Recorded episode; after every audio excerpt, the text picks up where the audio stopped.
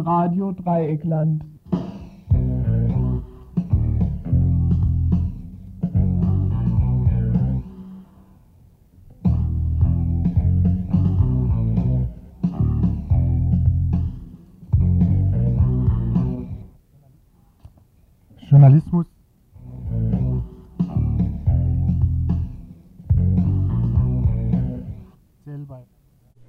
Ihr hört das Tagesinfo vom 22. September 1992. Ja, Entschuldigung für die kleine technische Panne. Journalismus in der Bundesrepublik ist zwar oft anstrengend und speziell bei Radio Dreieckland auch oft chaotisch, meist jedoch weder für Macher noch für Hörer und Hörerinnen und Macherinnen gefährlich.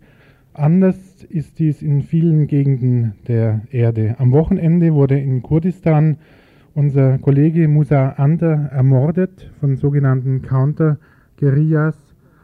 Musa Ander war Journalist bei der türkischen Zeitung Günem. Anschließend werden wir dazu einen Beitrag und ein kurzes Porträt finden. Guten Abend bei Radio Dreieckland im Info, die Themen. Das Referendum zu den Verträgen von Maastricht stand am vergangenen Sonntag in Frankreich zur Abstimmung. Erste Presseeinschätzung dazu brachten wir bereits gestern im Info. Heute folgt eine genauere Analyse zumindest der Ergebnisse im Elsass, wo es zunächst so aussah, als ob es gerade dort sehr vielen der Abstimmenden sich sehr viele der Abstimmenden sich für Maastricht ausgesprochen hätten. Dazu ein Interview mit Radio Dreikland Mulhouse. Politische Verfolgung in der Türkei, wir hörten es bereits, beschränkt sich schon lange nicht mehr bereits nur auf mit Waffen kämpfende Menschen. Auch Journalistinnen, insbesondere kurdischer Nationalität, sind mittlerweile aufgrund ihrer Tätigkeit massiv bedroht, wie unser zweiter Beitrag zeigen wird. Tagesinfo gibt es auch in Erfurt bald ein selbiges regelmäßiges, was in den alten Bundesländern noch so unendlich schwierig scheint, nämlich eine Sendelizenz für ein nicht kommerzielles freies Radio, wie es Radio Dreieckland zum Beispiel ist, zu bekommen, scheint in den neuen Bundesländern möglicherweise einfacher zu sein. Dort haben sich seit der Wende mehrere Radioinitiativen gegründet, so auch in Erfurt. Ein Bericht dazu. Bei Hannover wird in circa genau acht Jahren eine Weltausstellung stattfinden, so jedenfalls die Planung. Zu den Inhalten dieser ersten deutschen Expo und zu den Auswirkungen auf die Hannoveranerinnen der zweite Teil des gestern begonnenen Expo-Features. Radio Dreieckland. Das politische Tagesinfo bei Radio Dreieckland wird in Zukunft jedenfalls vorerst oder Radio Dreieckland wird in Zukunft jedenfalls vorerst auf ein Diensttagesinfo verzichten müssen, denn leider wegen ja, aus diversen Gründen, wegen Personalknappheit, so lässt es sich vielleicht allgemein sagen, wird es in Zukunft äh, vorerst kein Dienstagsinfo mehr geben. Heute also die letzte Sendung dazu. Ähm, Wir hoffen, dass sich das möglichst bald ändert und denken, dass wir euch bald wieder mit neuem Personal, weil hier äh, einer leider aussteigt, aus persönlichen Gründen weit von Freiburg zieht. Wir hoffen, dass wir bald Nachschub für ihn bekommen, auch wenn wir ihn nie werden ersetzen können, denke ich. Ja, ja wer bei diesem, wer vielleicht ein neues äh, Dienstagsinfo gründen möchte oder wer mit dabei sein möchte, hier Radio zu machen, dem steht natürlich die Möglichkeit offen. Radio Dreikland ist ein freies Radio. Es gibt hier zahlreiche Workshops. Auch für den Oktober, denke ich, ist da wieder einer vorgesehen. Wer also Lust hat, kann da gerne mitmachen. Wer weiterhin, wer noch auf andere Dinge Lust hat, zum Beispiel hier anzurufen, der kann das auch gerne tun, der oder die, nämlich unter der Telefonnummer 0761 31 028 für ja, Beitrittserklärungen, Interesse für Radio-Workshops oder auch Beileidsbekundungen für das letzte Tagesinfo heute auf Radio Dreigland. Doch dafür ja, haben wir erstmal noch ein bisschen Sendezeit, gut 50 Minuten. Es geht weiter mit Kurzmeldungen.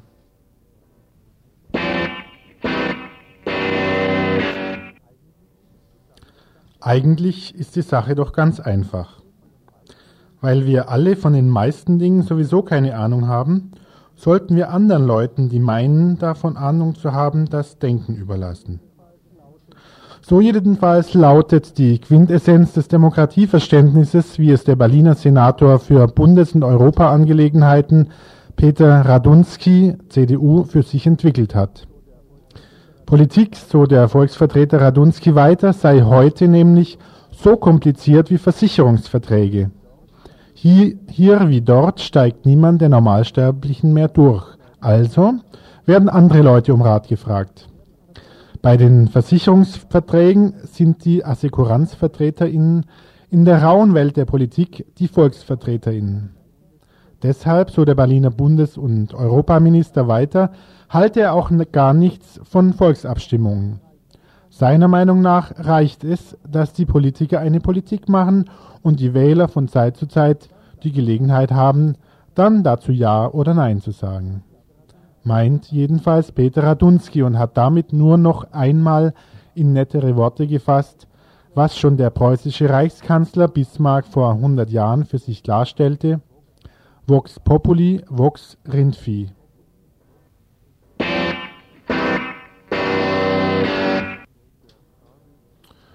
Der Kranich, einst stolzes Symbol einer selbstbewussten Lufthansa, mutiert immer stetiger zum Pleitegeier.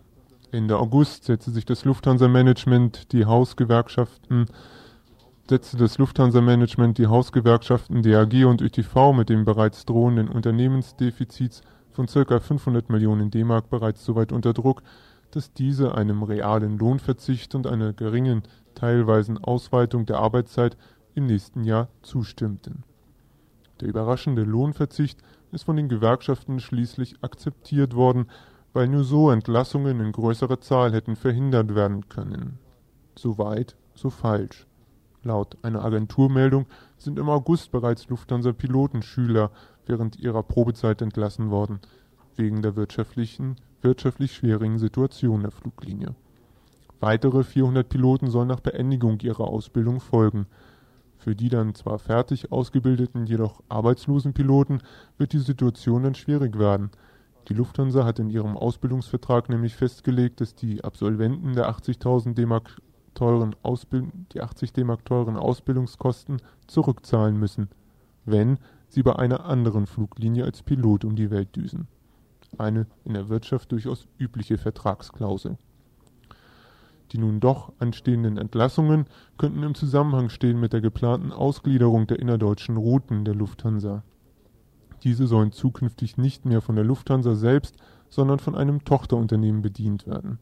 Vielleicht könnte dann, könnten, können dann auch die entlassenen Piloten unterkommen.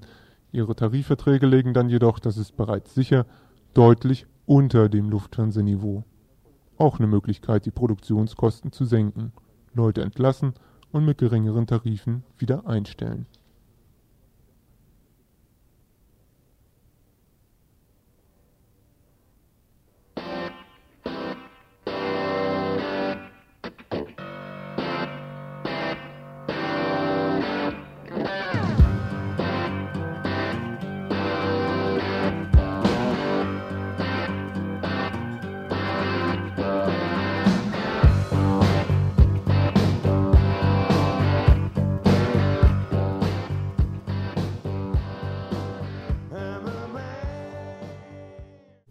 Ihr hört das Tagesinfo vom 22. September 1992.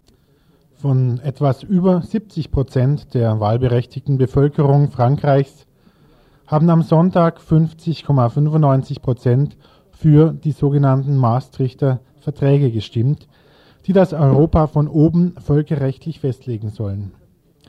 In der BRD wird diese Frage als zu wichtig erachtet, als dass sie den Untertanen der Brüsseler Bürokratie vorgelegt werden könnte. Doch dies nur nebenbei. Obwohl allgemein die Bauern und Bäuerinnen in Frankreich, deren fortschrittlichere Organisationen sich öffentlich gegen Maastricht ausgesprochen hatten, als der größte Hemmschuh gegen die Verträge angesehen wurden, ist auffällig, dass gerade in Zonen mit einer bedeutenden und nach wie vor bewussten Arbeiterinnenschaft wie dem Norden Frankreichs um das große Industriebecken Lille-Roubaix-Tourcoing mehrheitlich für Nein gestimmt wurde. Ebenso auch Gebiete, die stark von staatlichen Subventionen abhängen, wie zum Beispiel das Departement Corrèze, in dem Chirac als Abgeordneter Stimmung für das Ja gemacht hatte. Das städtische Paris jedoch, Bürgermeistersitz von Chirac, dem gaullistischen Politiker, stimmte überwiegend für die Maastrichter Verträge. Näher noch bei uns in Belfort, durch Militärkasernen und anderen stark von staatlichen Geldern abhängig, entschied sich mehr als andere gegen dieses Brüsseler Europa, obwohl hier Chevènement von der sozialistischen PS-Regierung für das Ja sich einsetzte. Besonders viele Ja-Stimmen aber gab es in dem uns benachbarten Elsass. Insgesamt 65,58 Prozent Ja und 34,48 Prozent Nein. Auffällig aber auch hier, dass das Oberelsass mit dem bäuerlichen Sundgau, aber auch mit dem industriellen Mulhouse, wo mit 61,29 Prozent bereits deutlich weniger Ja-Stimmen anfielen. Robert Joachim von Radio Dreieckland Hagenau, den wir heute Nachmittag sprachen, führt, er ist selbst Europäer und seit Jahren aber gegen das Europa von Maastricht eingestellt. Er führt das Abstimmungsergebnis auf die Große Koalition von Sozialdemokratischer Regierungspartei PS, Gaullistischer Partei, Schiskatistischer Rechten zusammen mit der katholischen Kirche zurück. Doch hören wir ihn lieber selbst.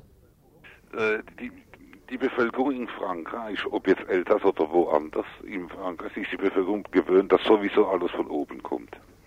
Manche Länder kennen, äh, äh kennen diese Geschichte gar nicht dass alles von oben kommt. Bei uns ist es noch immer so gewesen. Äh, die äh, französische Struktur, sogar die Republik, kommt, kommt alles von oben. Äh, das, ist das, das ist der Zentralismus, der von äh, Napoleon äh, herstammt. Und äh, Napoleon hat schon von oben regiert. Und die Strukturen unserer Republik ist, die, sind immer noch dieselben von der Napoleonzeit. Also das ist eine erste Bemerkung. Also von oben sind wir daran gewöhnt. Und äh, ob jetzt Europa von oben kommt oder was anderes, es kommt immer alles von oben bei uns. Äh, das ist eine sehr wichtige Sache. Und äh, dazu kann man noch sagen, äh, die Elsässer sind im Großen und Ganzen äh, schon an, äh, an, an das Europa gewöhnt. Das heißt, einen großen Apparat, äh, der sich nur um Wirtschaft, um Wirtschaft bekümmert. Und äh, jetzt, ob das dieses, dieser Apparat ist oder ein anderen, äh, dann warum nicht? Man muss es so, so sehen, das alles. Ja? Und zweitens, ich möchte sogar auch sagen, äh, wenn man äh, äh, immerhin äh, in unserer Lage ist. Äh, und ich glaube aber kaum, dass die Leute, die äh, ja gewählt haben, auf meiner Meinung sind. Aber immerhin, immerhin, der Maastricht ist der erste Punkt, wo der französische Staat ein Teil, wenn es noch so klein ist, seiner Souverän Souveränität verlässt, fallen lässt. Also dann äh, ist es auch ein, äh, ich möchte sagen, ein Tabus, der durch diese Wahl bricht. Äh, das soll nicht heißen, dass ich jetzt meine, dass Maastricht eine gute Sache ist. aber immerhin, wenn, wenn man es sachlich betrachtet, ist, es, ist das auch eine wichtige Sache. Mhm. Jetzt, jetzt, es ist noch nicht, nichts geschehen. Das, ja, ist, nur, das ist nur ein Text. Wobei der französische Staat natürlich seine Souveränität aufgibt zugunsten, zugunsten von einer europäischen Bürokratie und einer europäischen Wirtschaft. Ja, zugunsten von was, das ist total ja. egal. Ja. Äh, jetzt dieser, Bemerk in dieser Bemerkung. Eine andere äh, Frage hinten dran. Es ist auffällig, dass im ähm, Oberelsass weniger für die Maastrichter Verträge gestimmt haben als jetzt im Unterelsass. Also speziell im Sundgau haben eigentlich sehr ähm, im Vergleich dazu eher weniger gestimmt. Also es ging schon fast an die 50 Prozent ran. Äh, worauf führst du denn das zurück? Äh, ja, also erstens ist, äh, möchte ich sagen, äh, man hat, man hat, auch, man hat, man hat bemerkt, dass gemerkt, dass nicht nur die, äh, die ländliche Gegenden äh, äh, gegen Maastricht gewählt haben, aber auch die Gegenden, wo viele Arbeiter wohnen. Und ich möchte sagen, im Oberelsass hat es noch immer von jeher eine Arbeiterklasse gegeben, die sich äh, noch bekennt als Arbeiterklasse. Und äh, das kann eine, eine Explikation sein von, äh, von diesem Phänomen, von Oberelsass zu Unterelsass. Ein Phänomen dieser Abstimmung war ja auch, dass die eigentlich ja propagiert wurde von der sozialistischen, sozialdemokratischen, äh, sozialistischen Partei, aber äh, eigentlich nur gewonnen werden konnte für Mitterrand durch äh, die Schützenhilfe von rechts, also von den ähm, rechten Parteien vom Zentrum und äh, den Gaullisten. Ja, das ist jetzt schon eine große Antwort auf die erste Frage. Das heißt, äh, im Elsass, äh, wo die Leute nicht gern links wählen, äh, diesmal haben alle, alle Seiten haben, haben gesagt, äh, wählen, wählen rechts, äh, wählen ja, wählen ja. Hm. Und dadurch äh, natürlich hat es viel geholfen in diesem Ergebnis. Äh, man kann sich vorstellen, hätte nur ein, einer der, äh, der äh, Vorsitzende der äh, Rechtsparteien Nein gesagt, so, so wäre es anders aus, ausgegangen im Elsass. Hm? Mhm. Aber immerhin, die Leute im Elsass haben ja gewählt, äh, weil eben links und rechts ja gesagt hat, aber auch unter anderem, weil die Kirche ja gesagt hat. Äh, ich habe ein, eine Zeitung gelesen, der Volksfreund, der hat klar gesagt, man muss jetzt ja wählen und das ist die, äh, die Zeitung der Kirche. Und die hat immer was zu sagen und sogar bei den Bauern. Und dann kann, darum, dann kann man sich vorstellen, dass viele Bauern, elsässische Bauern, Ja gewählt haben, wenn auch die französische Bauern Nein gewählt haben. Darum meine ich, äh, die, die, die Nein im Elsass kommen nicht von den Bauern. Die, die Bauern im Elsass, die, die wählen Giscard d'Estaing und Giscard d'Estaing hat Ja gesagt, zum Beispiel. Oder die Bauern im Elsass, die wählen äh, Chirac und Chirac hat Ja gesagt. Und die Bauern fol folgen hinter die Vorsitzende als die äh, Gewerkschaften auf diesem Gebiet. Jetzt deine äh, persönliche Meinung zum Schluss. Was meinst du, werden die Konsequenzen für äh, das Elsass sein aus den Maastrichter Verträgen, aus dem Europa, das ab äh, nächstes Jahr zusammengeschmiedet werden soll? Also man muss sagen, wirtschaftlich ist Elsass schon, lang, schon lange in 93.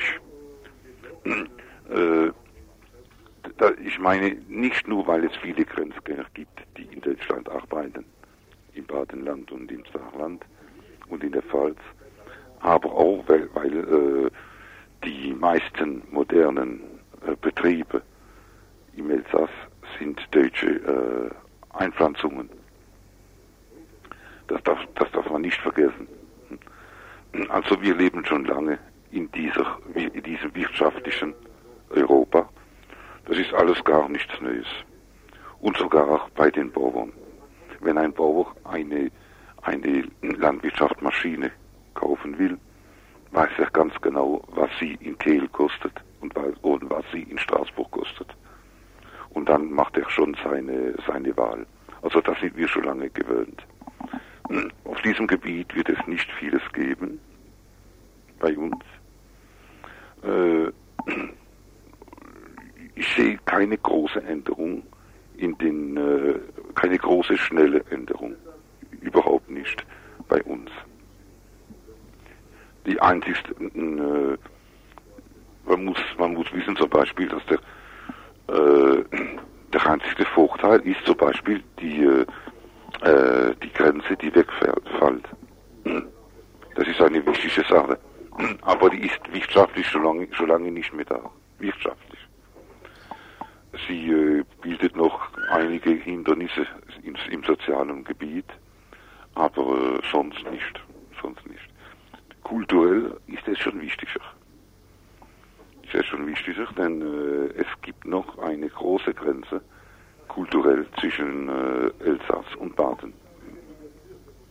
Ja, auf der anderen Seite aber ähm, wird durch dieses äh, Europa werden viele Kompetenzen, die bisher gewählten Vertretungen, also bisher ähm, den Staaten oder äh, gewählten Parlamenten ähm, zukamen, werden jetzt von irgendwelchen ernannten Bürokraten beziehungsweise äh, ohne jegliche. Ähm, ja, ja, da gibt es zwei Antworten. Ne? Da gibt es zwei Antworten. Erstens, wie ich vorher gesagt habe, ich kenne Frankreich sehr gut. Ich glaube kaum, dass so schnell, so schnell Frankreich äh, einige äh, so viele, so viele Kompetenzen in den europäischen Gremien übergeben wird. Das, das, das werde mich schon wundern. Und das kommt gar nicht so schnell. Hm. Mhm. Das muss man verstehen. Und, man, so wie ich es vorher gesagt habe, es, es, ändert nicht viel bei uns, ob es der französische Staat hat oder äh, ein europäischer Staat. Äh, es, kommt immer, es wird immer noch alles von oben kommen und von immer noch von den Bürokraten, Technokraten äh, verarbeitet. Ob sie jetzt in Brüssel sitzen, sitzen oder in Paris. Wo ist die Differenz von uns aus gesehen?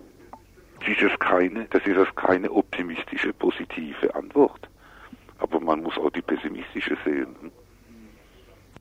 Wie das Umfeld sich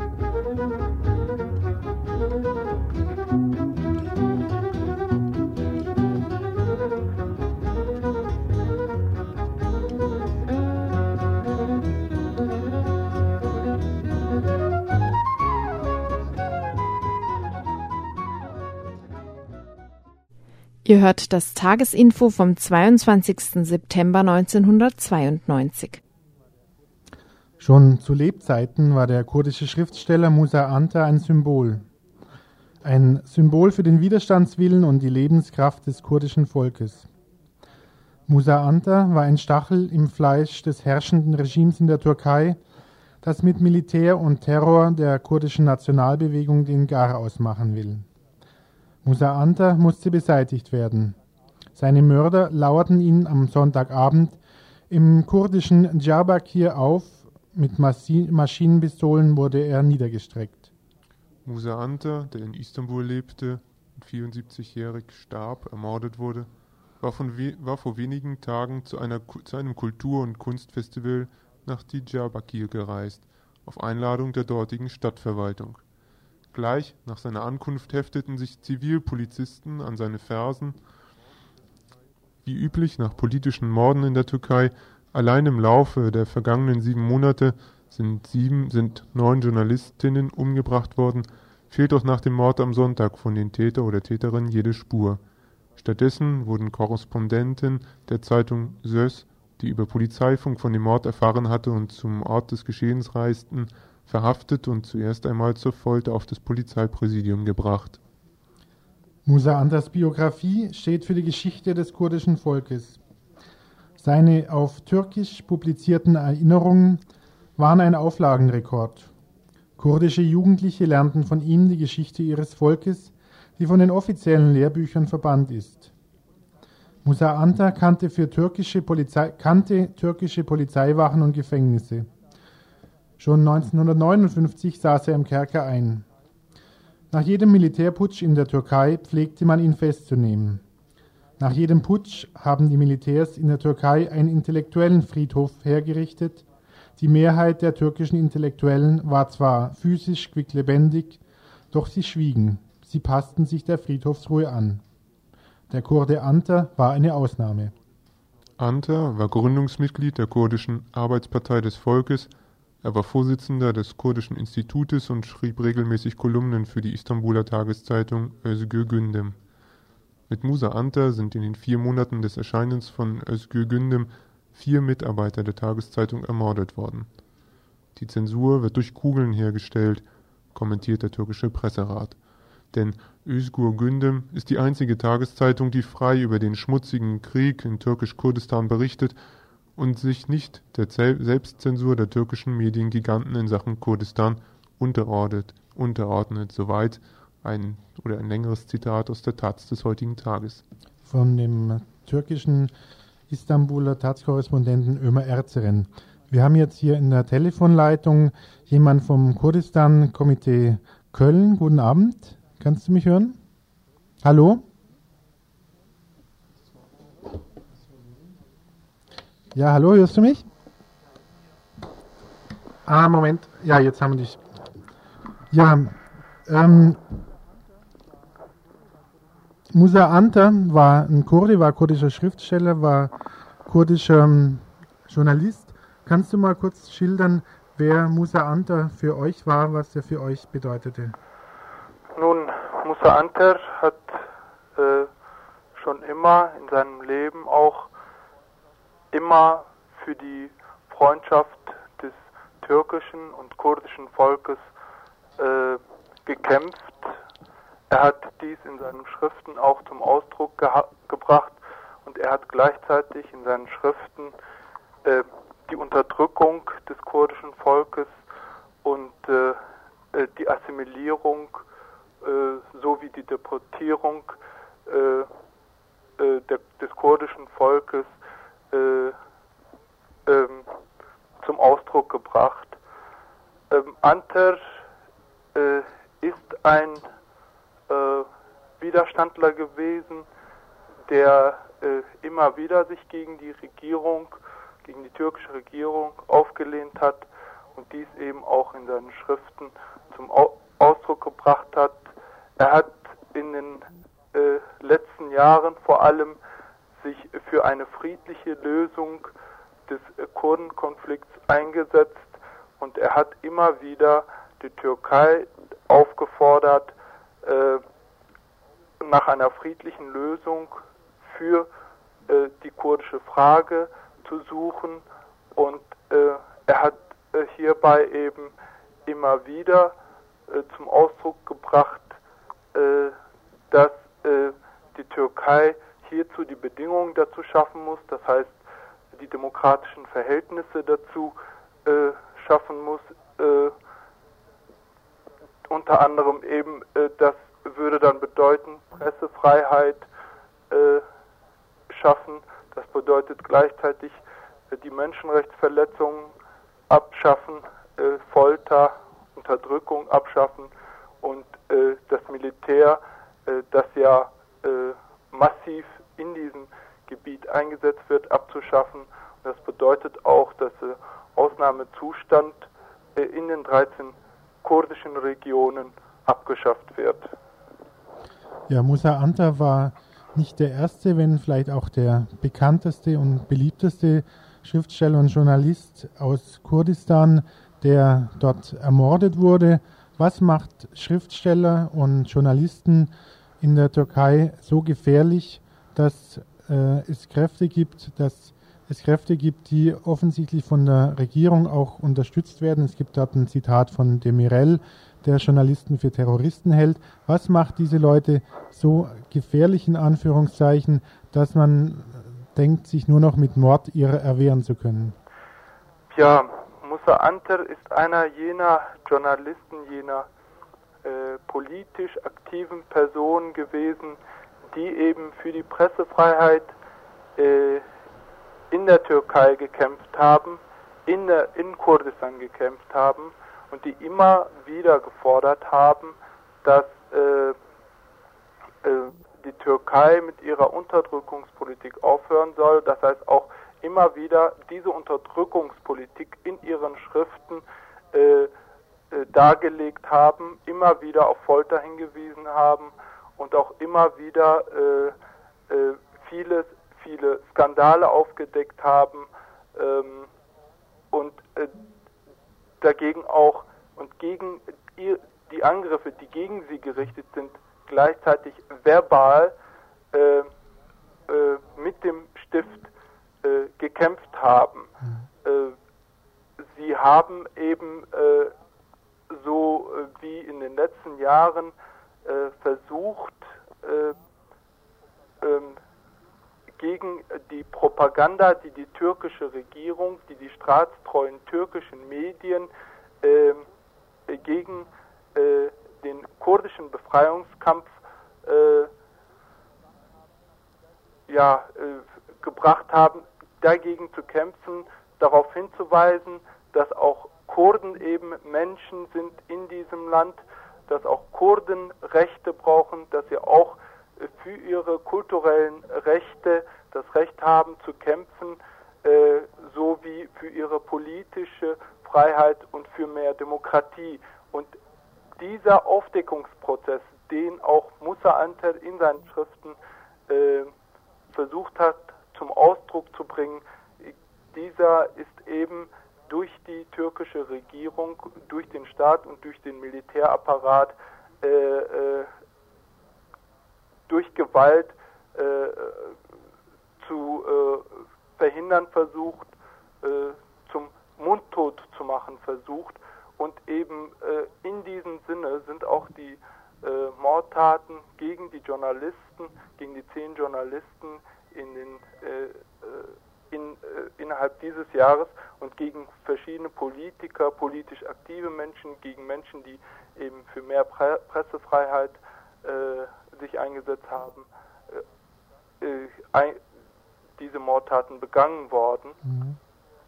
Äh, es sind natürlich nicht nur von Mordtaten gegen Journalisten hierbei zu sprechen, Mordtaten werden in Kurdistan tagtäglich begangen. Sie werden auch eben äh, gegen die äh, Zivilbevölkerung eingesetzt, die, äh, die, wenn sie auch nur aufmunkt, wenn sie auch nur äh, von mehr Freiheit, von mehr Demokratie spricht, gleich eben mit Gewalt unterdrückt wird. Ja, ich danke dir mal schön, äh, schön. für den Kommentar. Fand man äh, recht gut. Ich danke dir. Wiederhören. Tschüss.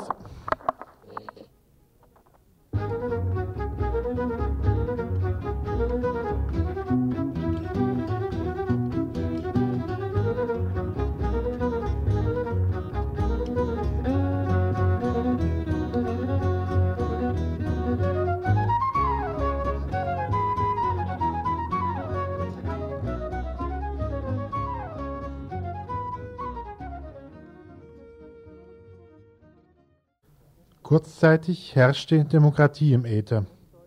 Beschreiben einhellig Ostdeutsche die Situation von Presse, Rundfunk und Fernsehen in der Zeit nach 89 und vor Mühlfenzel, wie die medienpolitische Zeitrechnung in Thüringen, einem der neuen Bundesländer, lautet. Mühlfenzel, zuvor im Bayerischen Rundfunk treuer Diener der CDU-Landesregierung, hatte sich als neu ernannter Intendant des Mitteldeutschen Rundfunks zur Aufgabe gemacht, den Sender auf rechten Kurs zu bringen. Die kurze Zeit der hundert blühenden Blumen, als sich Journalisten und Journalistinnen, die jahrelang nur Verlautbarungen der Regierung verbreiten durften, plötzlich darin übten, ähm, da Zensur und Repression weggefegt waren in investigativen Journalismus, ließ wie nirgendwo sonst die Bevölkerung zu Wort kommen, griffen die Probleme vor Ort auf kurz freies Radio, existierte im Staatsrundfunk. Das Phänomen hatte auch einen Namen. DT64, der bereits zu DDR-Zeiten freche Jugendsender, war berühmt berüchtigt. Doch bald war dies den neuen Medienstrategen aus dem Westen ein Dormenauge. Ungeordnete Verhältnisse im Äther, pfui Deibel. Und so wurden neue Medien, Rundfunk, Fernseh- und sonstige Anstalten gegründet. DT64 auf Mittelwelle verbannt, kommerzielle Privatsender lizenziert und alles über den westdeutschen Kamm geschert. Doch zu tief saß und sitzt bereits der Virus aus dem kurzen Sommer der Ätherrevolution. Die Menschen begannen Eigeninitiative zu entwickeln, überall in den neuen ostdeutschen Bundesländern entstehen und entstanden Gruppen von Leuten, die sich ihr eigenes Medium schaffen wollen. In Dresden, Chemnitz, in Leipzig, Weimar, Ilmenau, Rostock und Ostberlin und auch Erfurt gibt es mittlerweile Leute, die sich für freie Medien, freie Radios engagieren. Eines davon in Erfurt Radio Frei, frei wie Freier Rundfunk Erfurt International, das seit 1990 mit Veranstaltungen, Lobbyarbeit und freien Piratenrundfunksendungen dem Ziel eines nicht kommerziellen, parteien- und staatsunabhängigen Rundfunk von unten näher zu kommen versucht, haben wir besucht. Gründe für diese Art von Rundfunk gibt es genug. Erst vor kurzem wurde die private kommerziell, Kommerzwelle Thüringen lizenziert, die sich der Holzbring-Konzern, die Süddeutsche Zeitung, Burda, Bauer um nur einige Wessi-Konzerne zu nennen, untereinander aufteilen. Der öffentlich-rechtliche Mitteldeutsche Rundfunk wird als Ableger des NDR angesehen. Wir sprachen mit einem Mitglied des Fördervereins von Radio Frei in Erfurt über ihre Initiative und deren Arbeit. Wird sicher nicht viel anders funktionieren mittlerweile, zumindest wie bei euch. Äh, nur war damals halt vielleicht noch eine Zeit da und auch damit verbunden eine gewisse Vorstellung, man kann es auch Illusion nennen, äh, dass äh, manche Politiker, die hier aus dem Osten kommen, noch eine andere Vorstellung von Politik haben äh, als vielleicht die etablierte Politik in den alten Bundesländern und damit auch noch die Hoffnung, irgendetwas beeinflussen zu können. Wir sind also damals, äh, haben schon gezielt auch Leute gesucht, äh, die von hier kommen, äh, die einfach auch das Verständnis eher aufbringen können, vielleicht für, für engagierte Leute, die hier was tun, einfach aus der, ihrer eigenen Erfahrung ja, der Umbruchszeit hier. Ne? Und das klappt eigentlich auch ganz gut. Wir haben halt schon, äh, sind auf, auf äh, offene Ohren da gestoßen bei Leuten. Das andere Problem ist natürlich, wie, wie es nachher, wie diese Leute es nachher umgesetzt haben oder auch umsetzen konnten. Ne? Äh, um das konkret zu machen, äh, es sieht so aus, dass also keiner unserer Vorschläge letztendlich berücksichtigt worden ist. Das aber trotz alledem, wir hatten noch eine Anhörung im Landtag äh, zu der wir geladen worden sind. Also man hat so ein bisschen Spiel, äh, Spiel hat uns ein bisschen spielen, mitspielen lassen, also scheinbar mit mitgestalten lassen und dann hat man uns vom Baum laufen lassen. Äh, wobei ich trotzdem denke, dass es eine wichtige Sache war, weil dadurch halt auch eine, eine Öffentlichkeit hergestellt worden ist. Ne? Und wir haben einfach auch ein bisschen hinter diese Strukturen geschaut und konnten die auch öffentlich machen. Nicht nur durch unser Radio, sondern auch durch, durch eine Zeitung zum Beispiel, die wir rausbringen. Ne? Und das ist einfach also das rechtfertigt, denke ich, einfach auch diese, diese Arbeit, diesen Arbeitsaufwand, den wir da gemacht haben. Ne? Das Gesetz sieht eigentlich, wenn man, wenn man sich eigentlich nur das Gesetz anschaut und nicht die Intention der Leute, die darüber jetzt zu entscheiden haben, wie das ausgelegt wird, äh, sieht das gar nicht so schwarz aus. Also es gibt durchaus, äh, also Lokalradio ist erstmal nicht verboten und nicht ausgeschlossen. Es ist einfach nur nicht behandelt. Das Einzige, was, wenn es um lokale Belange geht, drinsteht, ist also, dass es, äh, es werden lokale Fenster definiert und solche Fragen. Äh, aber sonst steht explizit zu Lokalradios nicht drin. Es steht anders, andersrum drinne, dass, dass die Mindestanforderung der Versorgung auf diesem Sektor eine, eine landesweite Kette ist. Wenn die aber erstmal besteht, also wie jetzt entschieden worden ist, ist durchaus möglich, auch eine Ausschreibung für Lokalradios zu machen. Und das ist halt unsere Chance, denken wir, also die Politiker zu zwingen, in dieser Hinsicht äh, diese Ausschreibung auch zu machen. Ne?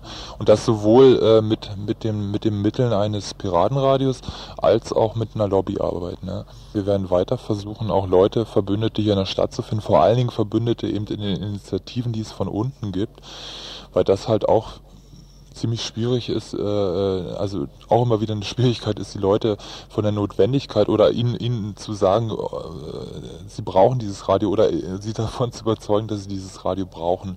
Und wir sagen ihnen aber auch klar, also ein Radio frei wird es nicht geben, wenn Leute es hier nicht wollen. Ne? Und äh, daran halt weiterzuarbeiten, diesen Freundeskreis halt weiter, weiter auszubauen, den wir haben, um damit halt auch äh, eine nötige breite Öffentlichkeit zu schaffen und einen nötigen Druck von unten halt auch zu schaffen. Das ist die eine Richtung. Die andere Richtung ist, dass wir dass wir weiterhin äh, Gespräche äh, versuchen zu organisieren, wo wir diese verantwortlichen Politiker oder eben äh, die verantwortlichen Sachverständigen aus den Fraktionen äh, an, an, die Tische bringen äh, und wo sie sich mit uns auseinandersetzen müssen. Also wir hatten wir hatten äh, Ende letzten Jahres so ein Mediensymposium mit europäischer Beteiligung, wo, äh, wo wir sie dazu gezwungen haben und wir haben wir haben jetzt ein Gespräch in der, in, der, in der Staatskanzlei zum Beispiel in zwei Wochen, wo wir äh, eben auch versuchen, das Gesetz in unserem Sinne zu interpretieren, um halt die Landesregierung bzw. Landesanstalt über die Staatskanzlei zu einer Ausschreibung von Lokalfrequenzen zu bewegen. Ne? Das ist jetzt äh, die, dieser offizielle Teil, den wir da versuchen zu gehen und der andere, was ich vorher beschrieben habe mit dem Freundeskreis. Ne?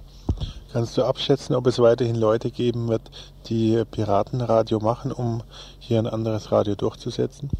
Da bin ich mir ganz sicher, es, es gibt diese Leute und es wird auch weiterhin Piratenradio geben, um halt diese ganzen Aktivitäten in ihrer Gesamtheit noch zu unterstützen. Also um halt einfach wirklich die Augen auch zu öffnen. Der Bedarf ist da für dieses Radio und, dieses, und diese Freiheit wird sich eben genommen, wenn sie nicht gewährleistet wird. Ne?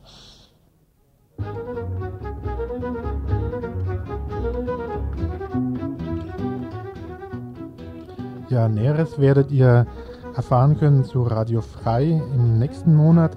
Nächsten Monat findet in Freiburg der Querfunk-Ratschlag bei Radio Dreieckland statt. Eingeladen sind Radioinitiativen aus dem deutschsprachigen Raum. Dort wird auch Radio Frei aus Erfurt vertreten sein und am Freitag, den 9.10. ab 14 Uhr von 14 bis 19.30 Uhr wird unser Sendestudio frei sein für alle Beiträge, für mitgebrachte Beiträge der Initiativen und Radios, darunter sicher auch Radio Frei aus Erfurt.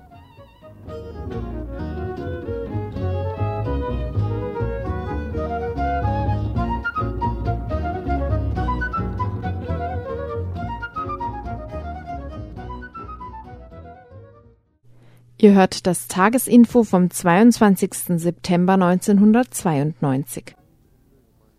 Die eine Weltausstellung ist noch gar nicht zu Ende. Ich meine die im spanischen Sevilla. Da wird die nächste bereits ganz konkret geplant. Sie soll, so sehen es diese Planungen vor, erstmals in der Bundesrepublik stattfinden und zwar in Hannover im Jahre 2000. Doch obwohl das Internationale Weltausstellungsbüro Hannover bereits 1990 den Zuschlag für die Expo 2000 gegeben hat, ist es gar nicht mehr so sicher, dass es in acht Jahren diese Weltausstellung wirklich geben wird. In einem Bürgerinnenreferendum hat sich Mitte Juni dieses Jahres immerhin fast die Hälfte der Befragten gegen diese Expo in Hannover ausgesprochen. In einem zweiteiligen Feature wollen wir den Stand der Planungen dieser Expo 2000 aufzeigen – es wird gehen um allgemeine Zielsetzungen, aber auch um konkrete Projekte und deren Relevanz für die Einwohnerinnen Hannovers. Gestern bereits ging es um das allgemeine Thema Mensch, Natur, Technik der Expo und die Auswirkungen der Weltausstellung auf die Wohnsituation in Hannover. Heute wird es detaillierter gehen um das Verkehrskonzept der Expo und die schon angesprochene Bürgerinnenbefragung. Also zweiter Teil des Expo-Features.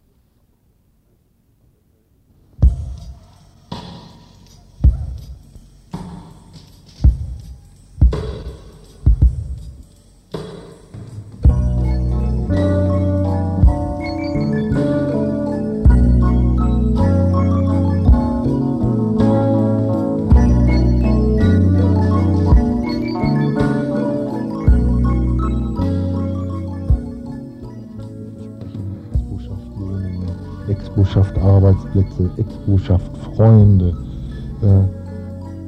Die Expo 2000 soll eine Weltausstellung neuen Typs sein. Die Messlatte ist bewusst hochgelegt. Die Welt soll in ihrer Widersprüchlichkeit und Komplexität ausgestellt werden. Zugleich wird die Expo 2000 über ihr Thema Mensch, Natur, Technik. Wichtig ist, dass wir uns die Zeit für die Diskussion nehmen aber ich kann mich nicht entsinnen, je zuvor, außer von Kriegspropagandisten, so dreist belogen worden zu sein.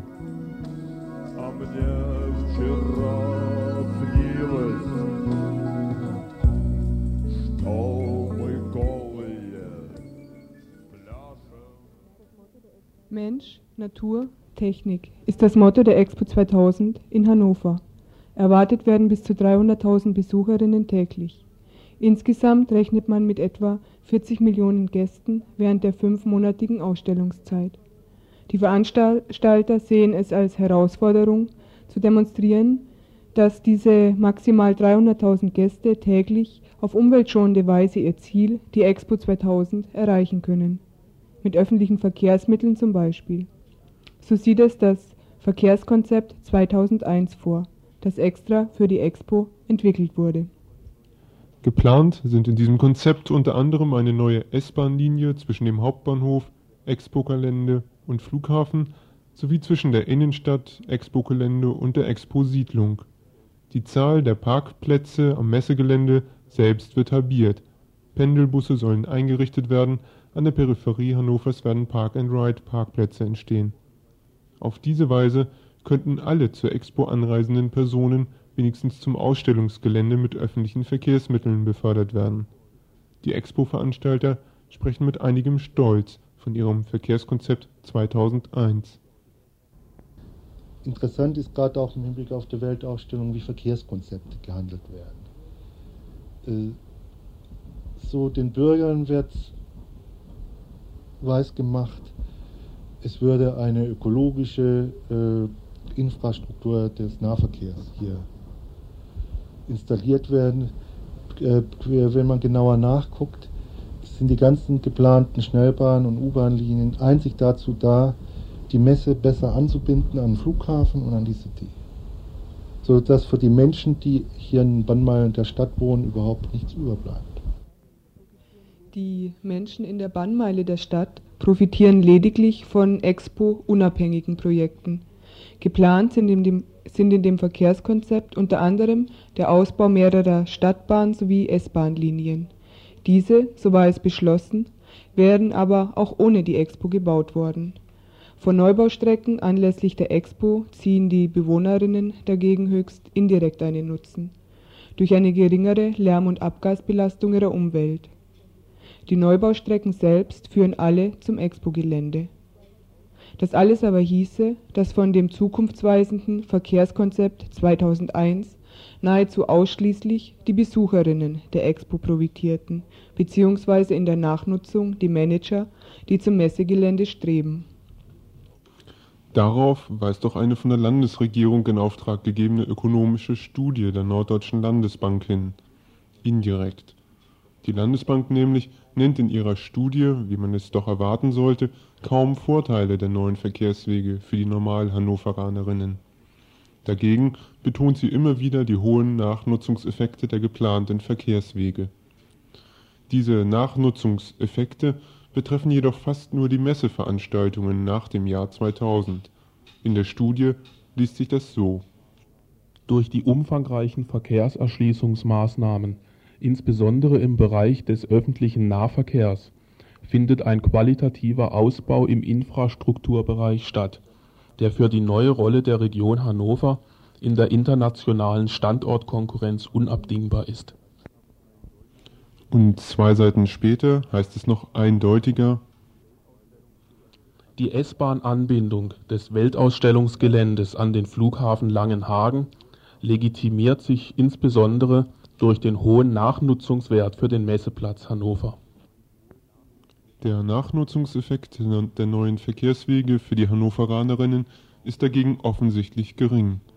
Trotz des Baus der über 2,4 Milliarden teuren Verkehrsanlagen wird der tägliche messeunabhängige Personenverkehr weiterhin zu einem großen Teil über das Auto laufen.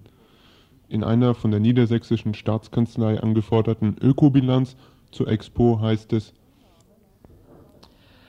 durch die Hinzunahme des S-Bahn-Systems unter Linie D verlagert sich nach 2000 ein entsprechender Verkehrsanteil vom Individualverkehr auf den Bereich des öffentlichen Personennahverkehrs und die Schiene. Der Verlagerungseffekt beträgt jedoch insgesamt beim erweiterten Großraum Hannover nur 2 Prozent.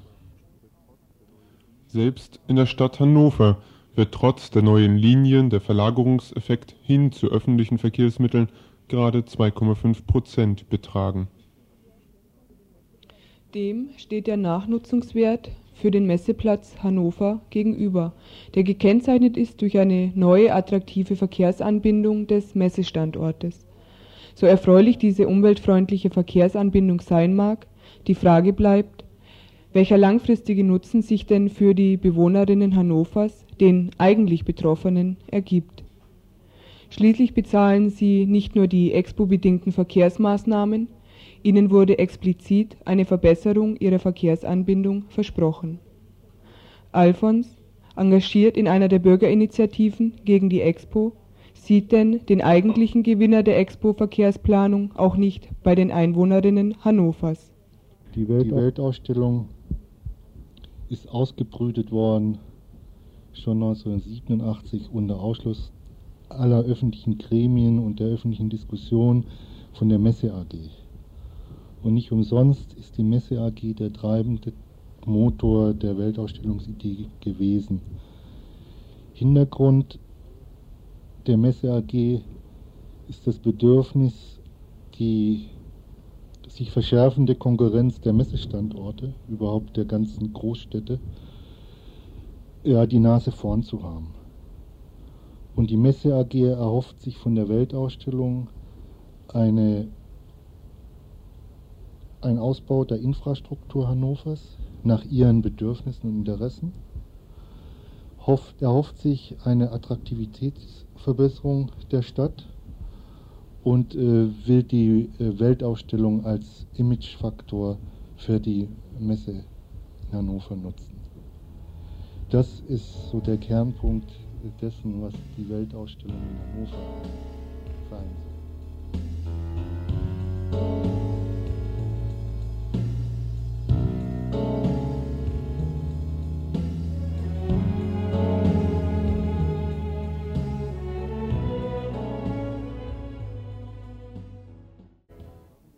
10. Juni 1992 waren die Hannoveranerinnen und Hannoveraner aufgerufen, ihre Meinung zur Expo 2000 in einer Bürgerbefragung kundzutun.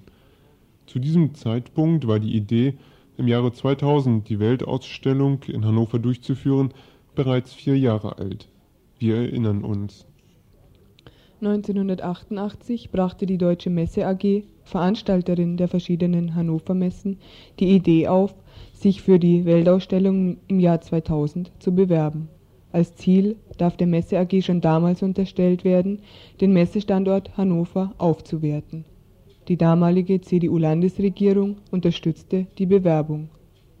Innerhalb der hannoverschen Grünen und Teile der SPD gab es heftige Zweifel an dem Sinn und den Folgen einer Weltausstellung. Mit dem Regierungswechsel in Niedersachsen wechselte 1990 nicht nur die Couleur der Regierung, sondern auch die Meinung der SPD. Gerhard Schröder, der neue Ministerpräsident, war ein begeisterter Expo-Anhänger und schwor die SPD auf eine Pro-Expo-Linie ein. Auch in Hannover selbst wandelten sich unterdessen die Mehrheitsverhältnisse. Die SPD koalierte nun in der Stadt mit der Gabel, den Grünen-Alternativen in Hannover. Die Gabel wollte jedoch keine Expo in Hannover. Um nicht bereits während der Koalitionsverhandlungen Missstimmungen zu provozieren, einigten sich Gabel und SPD schließlich auf einen Kompromiss. Die Bürgerinnen und Bürger sollten entscheiden. Gerade dieses plebiszitäre Element bewertet Alfons von einer der Widerstandsgruppen gegen die Expo jedoch ziemlich kritisch. Die Bürgerbefragung ist äh, kein demokratischer Prozess der Einbindung der Bevölkerung in die Expo-Planung sondern es ist ein taktisches Manöver einer rot-grünen Koalition auf lokaler Ebene.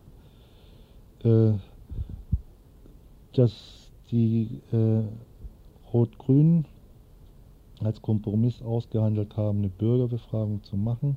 Die Grünen in der Hoffnung, über die Bürgerbefragung die Expo zu kippen, wobei sie schon von vornherein klar gemacht werden, äh, dass die Expo kein Grund für Ausscheiden aus der Koalition sein wird. Und für die SPD war es dann das willkommene Fressen, äh, Kritiker zu integrieren. Die Bürgerinnenbefragung sollte Anfang Juni dieses Jahres stattfinden. Das Ergebnis des Plebiszits freilich war rechtlich nicht bindend. Die Befragung hatte also lediglich einen konsultativen Charakter.